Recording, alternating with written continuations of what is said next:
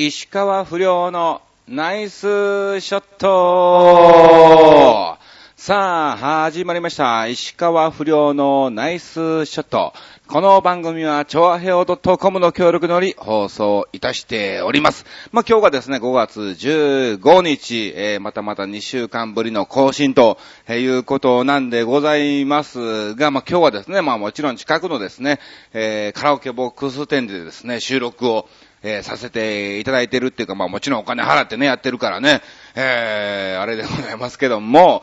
まああのね、一応ね、もう毎回毎回来てるみたいでも、だいぶ覚えてくれたのか、あの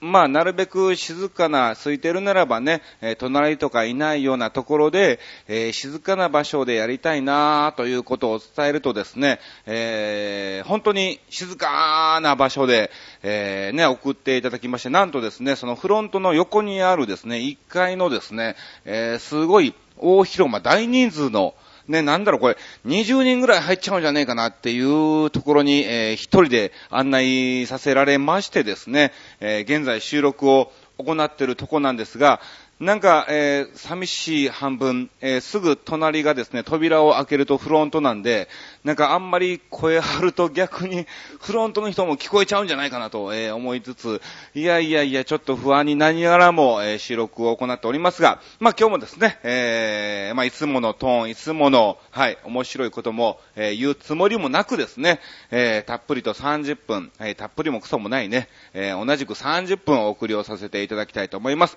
えまあまず2週間ね、横山知識不良何を教えたかっていうことでですね、お話を、えー、させていただきたいと思いますが、いやもう、この2週間はね、非常に忙しかったですね、本当に。休みなくずっと、えー、動いておりまして、やっと、えー、13日ですね、えー、月曜日がですね、えお休みということで、はい。いや、バタバタバタバタバタバタ、まあ結局ね、13日休みだったんですが、非常に体がですね、このドッと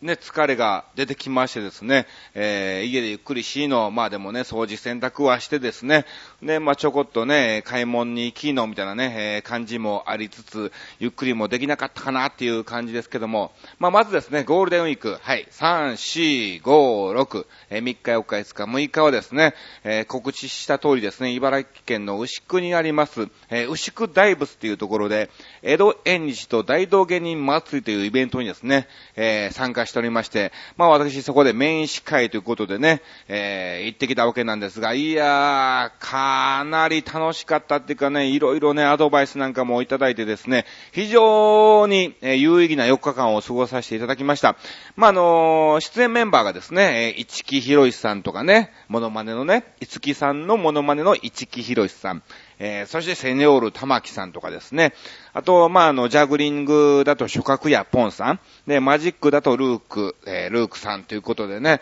まあまあ、あのー、もう昔から、はい、お世話になっている大先輩の方々と一緒にですね、えー、4日間やってきたわけなんですが、まあ本当にね、たくさんアドバイスをいただいたんですよ。で、まあまあ、あのある僕のね、一個のネタがありまして、うん。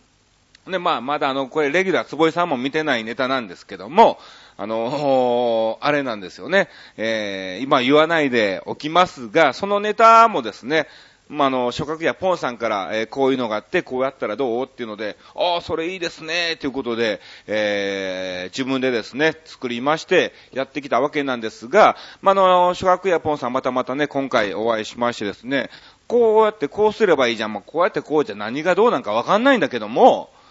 まあまあ、あの、よりいい感じのネタに出来上がりましたんで、はい。えー、またまたね、そちらの方もご覧いただきたいと思います。うん。で、それ以外にもですね、やはりあの、私もモノマネ芸人ですからね、市木博さんとかね、えー、セニョール玉木さんのね、ステージを見ましてですね、もういろいろ、え、これはどうやってるんですか？これはどう、どこで買ったんですか？とかね、もう全く本当にわかんないんですよね。モノマネ芸人のモノマネのネタをの作り方みたいなね。えー、全くわかんないんですけども、まあ、なんとなくね、あの、人に言われて、まあ、これ似てんじゃないとか、そういうアドバイスから自分で作り上げていくもんだっていう感じでね、教えてもらったりとかですね、えー、自分あれできんじゃない？自分あれできんじゃない？とかね、うん。あの、そういうね、アドバイスとかもらったりとかですね、あと小道具とかね、えー、どこで買ってるんですか？ということでね、いろいろ、えー、教えてもらった結果、まあ、東急ハンズが多かったみたいなね、えー、感じなんですけども、まあでもそれをですね、あの、そのまま、えー、既製品ね、売られてるものを使うんじゃなくて、そっから、えー、プラスアルファね、何かこういうものを付けたしの、キリーのみたいなね、自分で作ってですね、えー、よりなんか自分に合うものをですね、作っていけば、うん、いいよということなんかね、教えてもらったりも、えー、したんでね。いやもう本当にね、もうセニョールさんなんかもね、非常にお世話になりましてね、まあ、の、年代もちょっと近いんです。が、もちろん先輩なんですけども、まあ、の、関西出身ということで、も昔から、えー、知ってまして、ぜひぜひ何でもいいですから、本当に教えてください。もう僕今日からもうセニョール一門になりますからと、えー、セニョール横山あっちで行きますから、もうセニョールあっちでも行きますから、みたいな感じでね、えー、言ったところですね、早速、うん、えー、8月にね、お仕事を前座だけども、うん、まああの、俺のディナーショーがあるから、まあ前座で、まあ勉強がてら来ますかってことでね、誘ってもらってね、いやもうぜひぜひありがとうございますということでね、えー、承諾させてもらったんですけども、うん。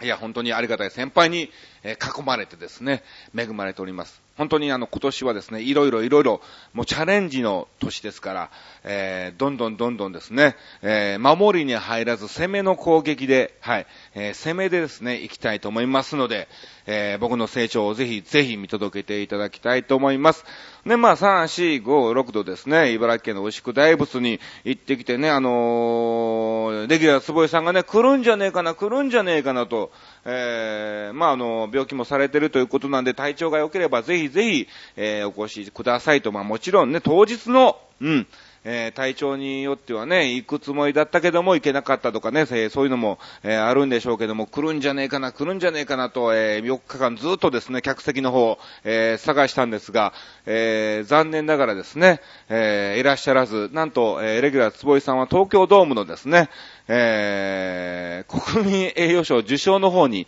行ってたと。長島監督とね、えゴジラ松井さんの、はい、えまあ、その方がいいと思うわ、本当に。まあまあ、あの、だってね、その場面はもうその日でしか見れないもんですから、まあもちろん宿題物に関しても、もうその日しかないもんね、生もんなんでしょうけども、まあまた来年とかね、8月の15日もありますし、えー、正月なんかもね、えー、ちょっとちっちゃくなりますけどもね、えー、牛久大仏でもね、イベントやってますし、また僕なんかにね、えー、会うなんてもういつでもね、もう焼肉でも食べに行きますかってご連絡もあればすぐに行きますみたいなね。え、お寿司行きますかみたいな、もうすぐに行きますね。え、吉野家行きますかちょっとごめんなさいみたいなね。え、そんなもう、あるかもしれませんけども、うん。あのー、いつでもお会いできますので、はい。えー、まあまあね、国民栄誉賞受賞式のね、受賞式じゃないですけどもね、えー、そういう場面にね、出くわすっていうのは本当に一生に、えー、一度あるかないかだと思いますんで、えー、まあそれでね、はい。もっとね、なんかプラスにね、自分になればいいなと思ってますんで、はいはい。えー、ありがとうございましたね。ぜひまたね、えー、どっかしらで、えー、来ていただきたいと思います。え、そしてまあもちろんね、あの、789もね、いろいろ稼働しておりましたが、え、10日の日からですね、まあ大イベントというわけではないんですけども、え、高知県の方に行ってきまして、まあ、あの、浜区柳田さんっていうね、マジシャンの方が、えー、いらっしゃいましてね。で、まあまあ、あの、去年の9月ぐらいに、えー、お電話をさせてもらったんですね。まあ、あの、8月にね、あの、いちご姫とかね、黒さんとかね、あのー、はずきパルさんのイベントで、えー、一緒になった時に、その浜区さんの話がなって、前からそういう話は聞いてたんだけども、あ、それ、俺も行きたい。ぜひぜひってことで、いちご姫がすぐにね、浜口さんに電話して、あの、石川不良、不良っていうね、あの、芸人が、あの、つまんない芸人がいてんだけどもで、つまんない言うなよ、みたいなね。えまあ、あのぜひぜひ、あの、高知に行きたいということなんですが、ということで、で、まあ、あの、電話番号をね、教えてもらいまして、うん。あの、ね、またじゃあ9月に電話くださいってことでね、8月末か、えー、ぐらいにね、あの、電話をさせてもらって、じゃあ9月行きますかみたいな感じでね、すぐにね、えー、決めていただいてね、会ったことないんですよ。お会いしたことないんですけども、ああ、もう話は聞いてます、みたいな感じでね、もう、ね、すぐに入れていただいてですね。ほんで、まあ今回ですね、あの、5月ということで、あの、初月をのね、時期も、ね、ちょうどいいじゃないですか。で、そろそろそろそろ高知にも行きたいなと、えー、思ってた時にですね、えー、浜草にちょうど電話したんですよ。うん。浜草また高知に行きたいんですよ。ぜひよろしくお願いします。あ、そうですか。じゃあ5月行きますか？みたいな感じで、もうすぐにまたその電話一本で、えー、決めていただきました。ありがとうございます。みたいな。えちなみに前回いつぐらいに行きましたっけ？いや、もうかれこれ1年ぐらいは経っちゃいますね。ってね、えー、言ったんですけども、まあ、あの、手帳を見てみると1年経ってなかったみたいなね。えー、9月だからね、まだ、あの、8ヶ月ぐらいしか、えー、経ってなかったんですけども、あ、そうですか、じゃあ5月行きましょうってね、えー、決まったんですね。で、まあ、5月10、11と、えー、行かしていただきましてね、えー、飛行機に乗ってもちろんね、高知の方に、えー、旅立ったわけなんですけども、いや、またまたですね、その高知でですね、あのー、まあ、元来はですね、高田新さんのね、えー、ファンの方なんですけども、まあ、あの前のね、ゴールデンミュージックにいてる時にですね、その携帯サイトの方でですね、僕のことも知っていただいてですね、一緒に、まあ、の、高田新さんとね、一緒にあの、僕営業行くこともよくあったんで、えー、そこでですね、えー、応援をね、じゃあ、あっちも、ということでね、いろいろとね、絡んでいただきまして、えー、またまた、てんてんさんにも、えー、いろいろね、お世話になりました。本当に、えー、ありがとうございました。まあ、あの、もち、10日ね、空港まで、えー、迎えに来ていただきましてね、えー、ホテルの近くまでね、乗っけていただきまして、えー、その後ですね、えー、10日、うん、イベントに、ね、行ってきたわけなんですけども、あの、キャバクラのね、高知のね、イマジンっていうキャバクラなんですね。あの、本当にね、キャバクラだから、基本男性のお客さんで若い女の子がいてるっていうスタイルじゃないですか。で、えー、その男性がばっかりですよ。お客さんは、おばちゃんとかね、え誰一人いないみたいなね、えー、感じで、やっぱりね、あの、石川亮なんてね、おばちゃんなんかいてればもう確実に鉄板な、えー、人間なんで石川不良も確実に受けるんですけども、えー、キャバクラですからね、えー、男性しかお客さんがいないということで、しかもですね、ネタを見に来てるわけでもないと。うん。なんやって言ったら、女の子と喋りに行きたいから、キャバクラにね、えー、来てるわけなんですけどもね、えー、一部はですね、あの、団体のお客様ということでね、50人ぐらい、えー、いらっしゃいまして、いやでも非常にノリのいいお客さんでね、本当にね、もう合間合間、だんだんだんだんね、ちょこっとね、なんかね、だらけてきてるかなと思ったらですね、えー、女の子と喋ってる場合じゃないよ、みたいな感じでね、言ってね、いやいやいや、女の子と喋りたいがために来てんだよ、みたいなね、えー、感じなんかもありつつ、逆にお前がなんでネタやってんねん、みたいなね、えー、感じなんでしょうけども、まあでもそれでもね、えー、ネタの方をね、見ていただいてですね、うん。非常に楽しいステージ、えー、行かしていただきました。で、2部はね、残念ながら、えー、お客さんの入りが悪いということでね、えー、中止に、えー、なったわけなんですが、あの、11日もね、同じような感じだったんですよ。まあ、あの、一部もね、もちろん結構お客さん入っていただいて、まあ、いろいろ絡んだ結果ね、えー、まあ、楽しくステージはね、させてもらったんですけども、2部はですね、えー、お客さんの入りが少ないということで、えー、中止になったという、え、結果でね、結局2回しか、え、ステージをやってないんでね、あの、ステージの方はですね、あんまりね、喋ることがないんですね。うん。でもね、たくさんね、本当にね、てんてんさんにお世話になりまして、その10日の日に行ってですね、ショー終わりました。ね、11日も、えー、一部のショーのスタートの予定が10、夜の10時ですわ。だから昼間、丸々空いてのね。ということで、えー、まあ、あの、前回ね、てんてんさんにもお世話になったんですけども、その時に、龍河堂に行きたいっていう話をした結果ですね、えー、連れてっていただきまして、その中で、龍華堂を普通に、あのー、日本三大鍾乳洞の一つなんですよ。うん。えー、龍華堂と、前言ったあの、龍泉洞っていうところね、えー、それとですね、えー、山口県の、えー、秋吉堂かな、えー、その三つが、あのー、日本三大龍泉洞ということ、鍾乳洞ということなんですけども、まあ、その龍華堂に行ってきたわけなんですが、普通にですね、龍泉洞に関しては、あの、観光コースっていうのがね、まあ、もちろんね、ちゃんと手入れをされてて、ああ、すごいなというね、綺麗なところをですね、歩いて、えー、まあ、階段もあってとかね、えー、そういうので普通に、もうあの、ハイヒールでも観光できるような場所なんですね。うん。でも、その龍河洞っていうところはもちろんそういうコースもあるんだけども、冒険コースっていうのがあるんですって。ほんで、まあ、あの、入館料プラス、なんか1000円で予約をすると、その冒険コースに行けるんですが、まあ、あの、プラスアルファね、あの、汚れてもいい服ということで、まあ、あの、長靴なんかもね、あって、まあ、あの、何も持ってってなかったんでね、えー、その服をですね、貸し出していただきまして、あの、本当にあの、冒険するようなですね、えー、つなぎの格好のね、服装に着替えまして、長靴履いてですね、ヘルメットかぶって、ヘルメットの上にはですね、あの、ヘッドライトをね、えー、つけまして、いざ、えー、もちろんね、あの、案内人もね、いてまして、一緒に、はい、えー、行ったわけなんですけども、そのてんてんさんと僕と、あとな、あの、なんか別に予約をされてて、えー、カップルかな？なんかあの、獣医さんをやってるね、えー、カップルが、遠距離恋愛のカップルがいててね、えー、龍華堂の方にね、一緒に来て、その4人で、4人とね、えー、観光人含めて5人で行ってきたわけなんですけども、非常にね、楽しかった。うん。あのー、これ、えー、みたいな、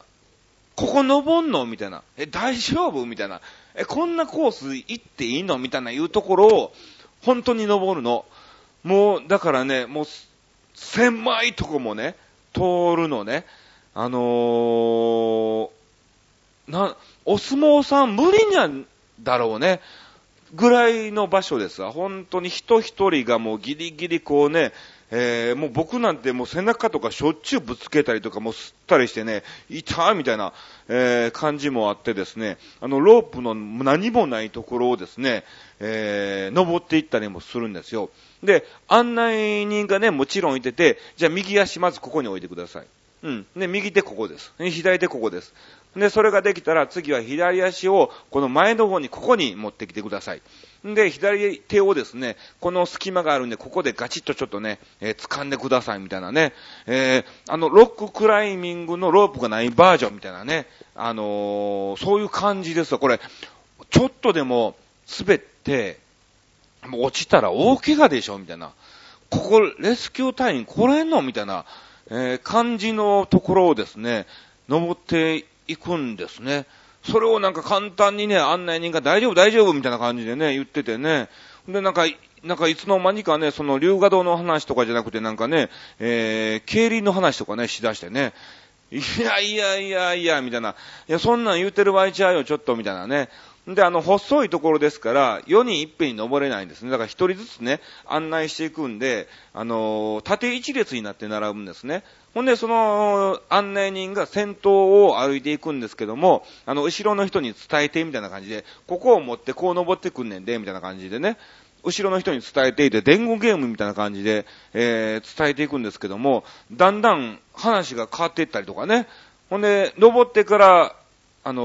ー、ね、えー、隙間なんか通るとですね、その登る前の風景と、登ってからの風景って違うじゃないですか。だから、前に登った女の子とかね、うん、次、どこ持てばいいですか？みたいな感じで聞くと、あれ？どこでしたっけ？みたいな。いえいえ、どこでしたっけ？って俺分かれへんわ、みたいなね、えー、感じの雰囲気もね、あったりとかね、非常にでもね、あのー、すごくいい経験をさせていただきました。本当にね、もう、てんてんさんありがとうございます。これね、あの、高知に行った思い出とか、もう一生の思い出になりましたね、これね。いや、もう、本当にね、見事な場所でね、いろんなもう、えー、風景とか景色なんかもね、えー、見させていただきまして、もうね、いや、楽しかったわ。あの、ぜひね、あのー、高知に行った時は、高知空港からもう本当にね、えー、歩いてはいけないですけども、うん。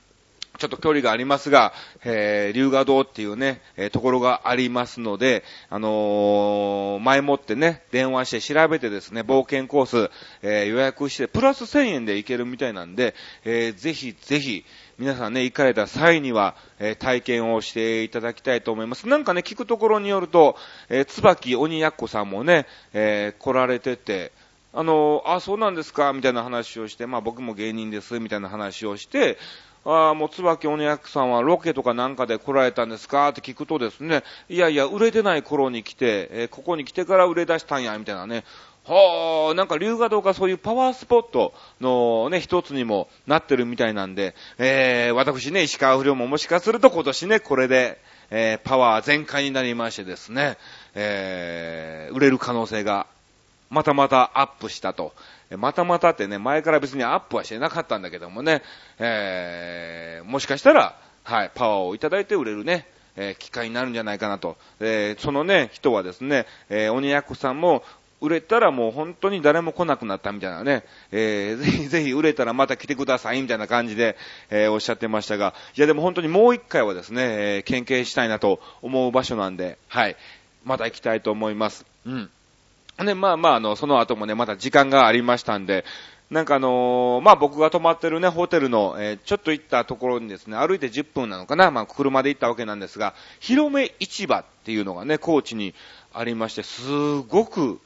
いい場所なんですよ。なんだろう、まあ市場みたいな感じで、な、浅草でもない感じなのかな。まあ、の、ちょっとしたもう一つの建物なのね。一つの建物の中に、あの、いろんなお土産屋さんとか、なんかラーメン屋さんとか、もちろんカツオがね、メインですから、そのね、えー、カツオをね、メインに売ってるお店とかですね、もういろんなおみ、ところがお店があって、ほんで、まあ、センターコートみたいなところで、まあ、ちょっとした、うん、あれなんですよ、あの、アリオとかね、あるじゃないですか、イオンとか、ああいうところのフードコート、みたいな雰囲気なんだけども、もうあの、タバコもそこで吸ってお酒も飲めるっていう場所があるんですね。いや、なんかすごくね、あのー、なんだろう。ね、家族連れの方もいてたりとか、サラリーマンがいてたりとか、女子会をしてたりとかね、なんかあの、コンパとかもね、えー、したりするような場所で、もう昼間からそこに来て、もうビールを飲んで、うん、ワイワイガヤガヤみたいな感じで、する場所がですね、広め市場っていうところがありまして、いや、これもね、非常に楽しかったです。うん。ね、まあまあ、あの、カツオなんかもね、えー、いただいてですね、あの、まず、てんてんさん、てんてんさんとね、えー、別のところで、えー、カツオをいただいてですね、で、まあ、あの、夕方には戻ってきてくださいってことだったんで、まあ、その日のね、4時ぐらいにね、てんてんさんと別れましてですね、あのー、まあ、ホテルに戻ってすぐにね、はい、えー、その担当者から電話ありまして、これからね、お食事の方に行きますんで、えー、ぜひぜひ食べさせてあげたいカツオがあるということでね、えー、誘ってもらったんですけども、まずね、てんてんさんもその広め市場に案内してもらったんですね。ほんで、で、またその担当者から電話あって、えー、案内してもらった場所が広め市場だったんですよ。うん。え、今さっきここ来たんですけど、みたいなね。いや、で、でも言え、言えないね、と。あ、こんなとこがあるんですか、と。ね、あの、ね、そういうリアクションを、えー、取りつつですね、うん。ほんで、まあ、てんてんさんに、あのー、ここの、うん、あの、カツオはあんまり美味しくないから食べない方がいいよって、えー、言われてたんですけども、えー、その、えー、担当者がですね、ここのカツオはね、もうめちゃめちゃうまいんですよと、えゴールデンウィークになんと1時間2時間待ちですからねっていうことで、え紹介してもらったのが、そのてんてんさんがもう美味しくないよと 言ってた、えカツオのお店だったんですね。まあまあ、あの、も僕ね、カツオ大好きなんでね、あの、高知の人が食べるカツオのうまさと、おそらく、えー、僕らが食べる、えー、ね、カツオのうまさのレベルがまず違うから、もう全然もちろんそのお店も美味しかったし、えー、てんてんさんに連れてってもらったお店も非常に、えー、美味しかったんですけども、まあまあそういうことも、まああれなんだろうね、たこ焼きみたいなもんなんだろうね。大阪にも有名なたこ焼きでね、並ぶたこ焼きもあるんですよ。いっぱい並ぶたこ焼き屋さんが。でも、逆に関西人はそういうところでは食べなかったりね、えー、したりとかするんですね。南波にもあるんですけど。うん。ほんで、まあまあ、あの、僕らが食べるたたこ焼きのレベルと、まあ、の、東京の方が食べるたこ焼きの美味しいレベルというのは違うのと一緒で、まあ、そういう感じでね、だから、まあ、の、観光に来た方は、そのね、僕らが食べないたこ焼きに関しても、あ、美味しいと、えー、思うんでしょうけどもね、えー、そういうことだと思うんですけどね、うん。まあまあ、そういうことも、えー、ありつつ、で、まあ案内してもらった人がですね、その担当者が急遽仕事で行けないっていうことで、えー、別のスタッフを、えー、の女性を送りますっていうことでね、一緒に連れてってもらったんですが、なんか話してると、えー、まあその二人とね、一緒にご飯をね、食べに行ったんですけども、なんか話してると、えー、その女性の友達、まあ、あの、高校の、えー、同級生がですね、なんと、えー、ビーグル38の納税ということに、えー、話になります。あ、そうなんですかみたいな。知ってますよ、農政は。みたいな。あのー、僕ももともと松竹ですからね、大阪の時代からね、えー、一緒にもともとあの、洗濯バサミっていう3人組でね、えー、やってましたから、あ東京にね、今農政も来てて、えー、確か、だいぶ前に日テレかなんかの番組のオーディションに一緒になって、みたいな、ああ、久しぶりやね、みたいな話になってね、電話番号をね、交換して、えー、その時にね、乗せに電話したんですけどもね、乗せは、えー、出ない状況だったんですが、まさか、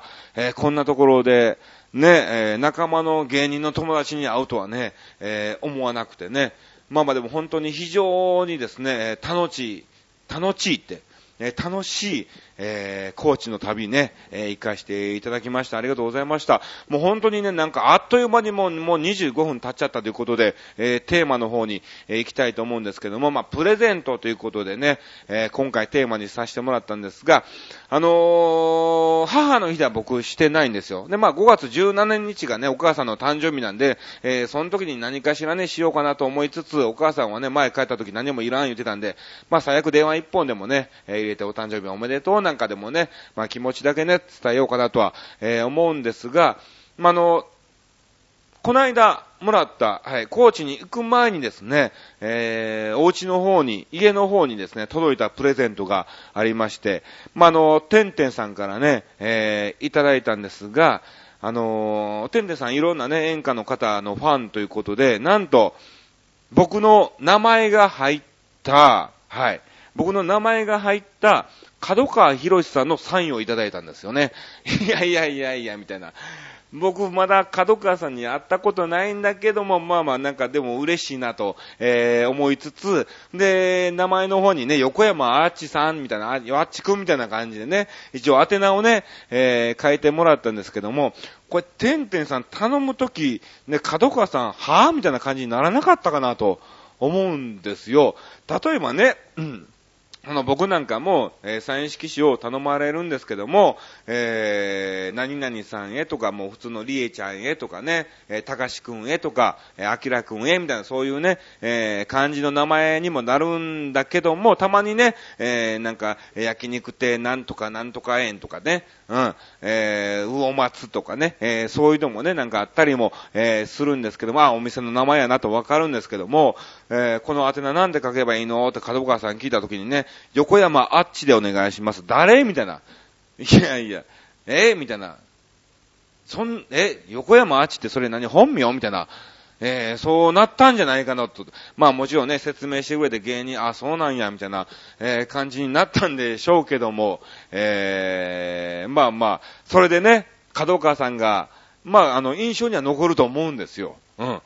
えー、なので、今度お会いした時にね、えー、てんてんさんからサインをいただきました、横山あちです、みたいな、ああ、お前か、みたいな感じにね、えー、なると思うんで、まあまあ、お会いした時には、非常にお話がしやすく、えー、なりましたんで、ね、本当に天ンさんありがとうございました。ということで今回、えー、プレゼントということでね、えー、テーマを決めさせてもらったんですが、えー、またまたたくさんの方から、えー、メッセージいただいておりますのでご紹介をさせていただきます。はい、えー、またまた恒例でございます。ゆっぴーさんからいただきましたありがとうございます。えー、こんばんは。はい、こんばんは。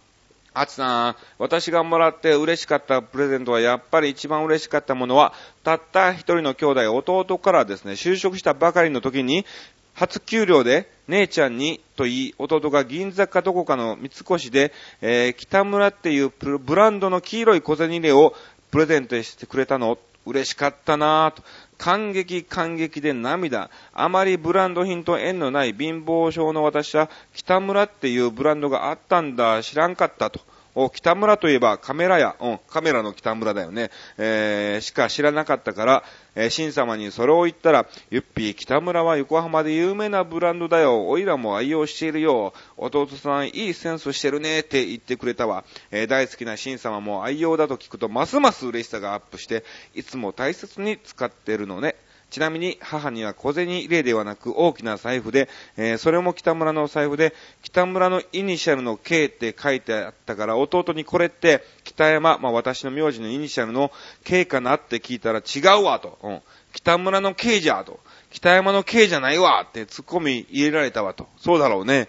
えー、そして父にはネクタイだったなと。えー、なかなかセンスのいいネクタイだった。北村ではなかったけど、本当に最高のプレゼントだったわ。えー、黄色い財布だから、え金運もアップすると思って母にも、私にも黄色の財布だった。すごく可愛い色で、え可愛い形なの。落としたらいけないから、よく音の鳴る鈴をつけて使っているの。お札も小さく折りたたんで、えー、その小銭入れだけを使っているの。お小さいから、カバンの中がかさばらなくていいわと、えー、いただきました。ありがとうございます。いいですね、本当にね。ね、僕もちょっとあの、ブランドの方はね、疎いんですが、その北村っていうのはね、やっぱゆっぴーさんと同じような感じで、えー、カメラの北村かなと、えー、一瞬思うんですけどもね、あの、シンさんが使ってるっていうことなんでね、うん。え非常にいいブランドだと思います。ありがとうございました。えー、ゆっぴーさん、はい、一通ですね。あの、ネガティブな時はね、前回は7つ来たんですけども、えー、ポジティブなね、えー、テーマの時には1通というね、非常に、えわかりやすい、ね、えちょっとこれから、えポジティブなテーマをね、メインにどんどんどんどんと募集をしたいと思います。ありがとうございました。え続きまして、待ってました。レギュラーつぼいでございます。ありがとうございます。えー、プレゼントかあげたものは忘れてしまっているけど、いただき物ですごく嬉しかったものが3つあります。ほうほうほう。一つ目、10年ぐらい前の同僚さんたちがディズニーランドに行った時、お土産としてキーホルダーを買ってきてくれました。えー、私も誘われたのですが、ちょうど夜勤だったため、行けなかったのです。うん。えその日、ディズニーに行ったのは、看護研究という共同作業をするにあたり、少しだけ私の経験を必要とし、えー、した後輩たちだったのですと。ほうほうほう。まあまあ、えー、坪井さんがね、先輩ということでいろいろね、教えてたんでしょうね。えー、そのキーホルダー、今ではボロボロになってしまいましたが、カバンに入れて、毎日持ち歩いています。ああ、いいですね。あのー、本当にこういうプレゼントって、値段じゃないんですよね。本当にその時の気持ちなんでしょうね。うん。二つ目、海苔の佃煮、仙台さんです。ほう。えー、去年から大病を患って現在も治療中という何回か、えー、投稿しましたが、うん、手術のために入院していて、去年の秋のこと、仙台市内在住の友達、まあ、あの、同業者ということで、えー、看護師さんね、が、え予告なくお見舞いに来てくれたのです。私の病室に来るだけ、来るためだけに、ほう仙台から、仙台と東京を往復したとのこと。はあ、言われるまでそのためだけとは気づかないほど自然な振る舞いでした。えー、それはまるで買い物に行くかのような軽い感じのいでたちでした。荷物も肩から下げるカバン一つでした。その時持ってきてくれたのが海苔の佃煮だったというわけです。その日の夕飯は泣きながら食べたことは記憶に新しいです。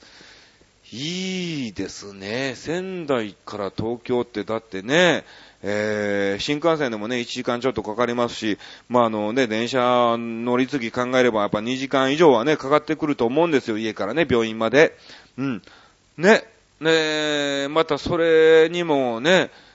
やっぱ往復のね、値段なんかも考えるとね、そこそこの値段にもなると思うんですが、それだけのために、本当にカバン一つで、なんかじゃあついでにどっか寄っていこうとかいう感じでもないんでしょうね、カバン一つで来るってことはね。えー、泊まってね、どっか観光に行こうかとかそういうわけでもなく、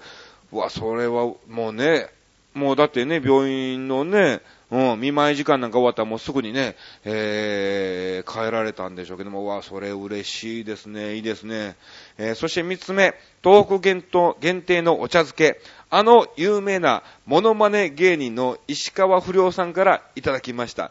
あの有名なっていらん、いらんね。もったいなくて食べられない。というのは嘘で、すでに食べ尽くしていました。もうぜ食べてください。ぜひぜひね。え、食べ物ですから。うん。えー、公共の電波を使っていいわよねっていいですよね。というか、どこまで読んでどこからカットするとは、読む人が決めるんですよね。そうです。全部読みます。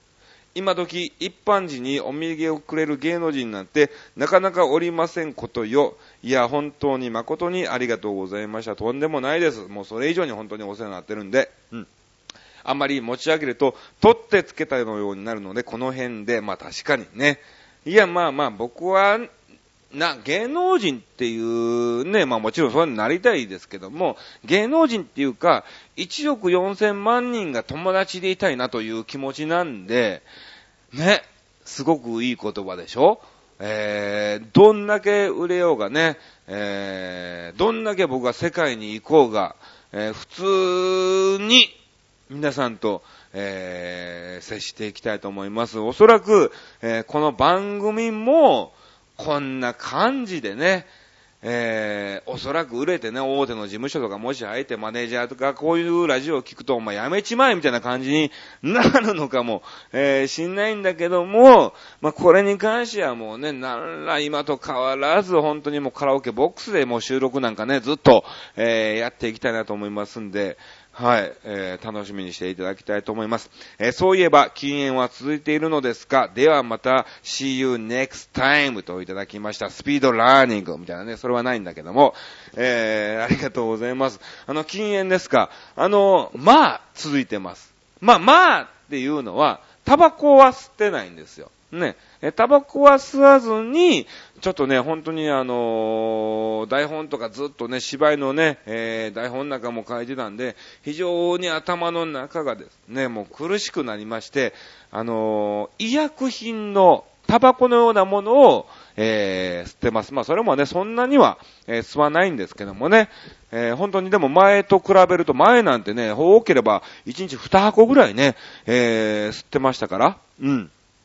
うタバコは一切、えー、吸わないで、その医薬品、もう薬局しか売ってないやつなんですね。うん。えー、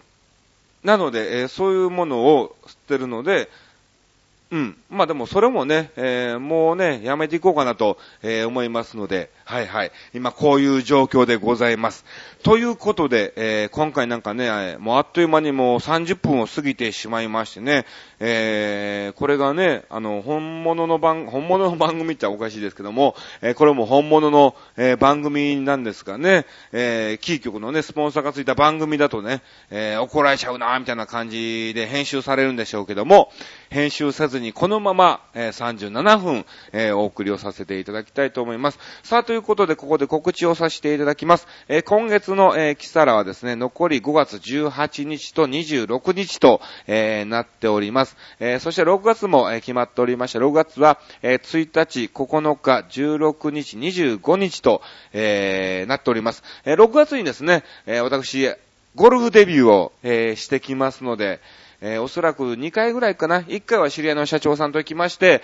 えー、もう1回はですね、あの、キサラでこの間話したんですけども、えー、ガンバ小正さんとかね、えー、ベイビー上原とかね、あと、荒井由美さんかな、えー、と、4人で行くと思いますんで、またその時のね、報告なんかもさせていただきたいと思います。そうそう、10、11と言ってね、12の朝にですね、えー、キサラ、えー、高知から東京に帰ってきたんですが、えー、その日の夜キサラということで、えー、非常にハードな3日間を、え、過ごさせていただきました。まあ、ハードって言ってもね、えネタ自体はそんなにやらずに、あの、冒険ね、うん、